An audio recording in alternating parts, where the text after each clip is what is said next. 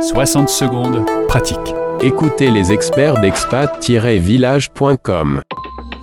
Préparez votre projet d'expatriation en couple avec l'aide de l'approche appréciative.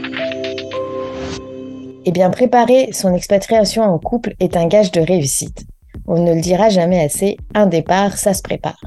Nous vous proposons ici d'utiliser l'approche appréciative, ou l'AI.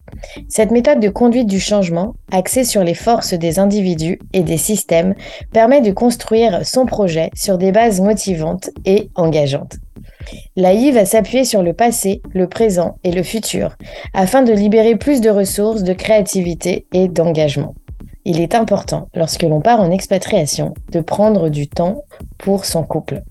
L'approche appréciative va vous permettre de découvrir, identifier et apprécier les éléments qui donnent vie à votre couple pour co-créer votre vision de couple basée sur vos richesses et vos expériences de réussite.